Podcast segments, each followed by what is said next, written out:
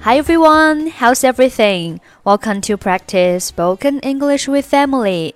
欢迎收听和 Emily 一起练口语，我是 Emily。Okay, let's listen to a dialogue first.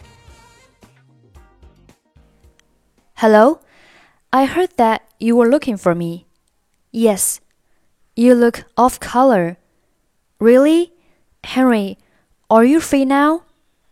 What's come over you? I'd like to talk with you. I need to get these worries off my chest. Wait a moment. I'll be back soon. Okay, let's take a look at the dialogue. Wait 和 a 可以连读成 wait, wait, wait, wait a moment, wait a moment. Wait a moment. Off color 表示气色不好，精神不佳。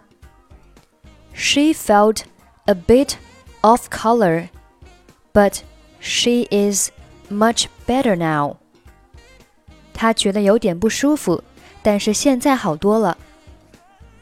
She felt a bit off color, but she is much better now. You look off color. I think you should pay a visit to the doctor. 你气色不好，我觉得你应该去看医生。You look off color. I think you should pay a visit to the doctor. Off one's chest 表示倾诉、宣泄。You are obviously worried about something. Why not get it off your chest? 你显然有心事，何不一吐为快？You are obviously worried about something.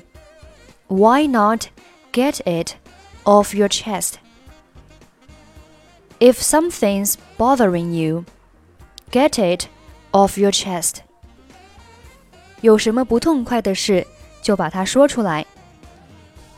If something's bothering you, get it off your chest. Okay, let's listen to a slow version of this conversation.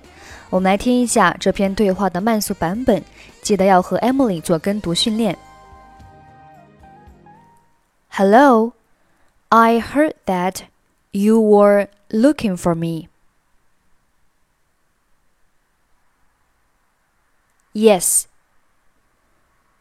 You look off color. Really? Henry, are you free now? What's come over you?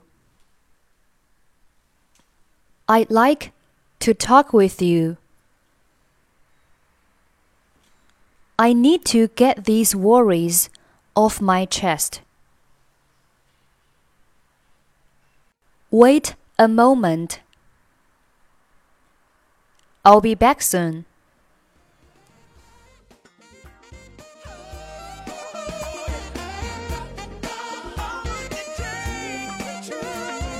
Okay, let's listen to a fast version of this conversation. Hello, I heard that you're looking for me. Yes, you look off color. Really? Henry, are you free now? What's come over you? I'd like to talk with you. I need to get these worries off my chest. Wait a moment. I'll be back soon.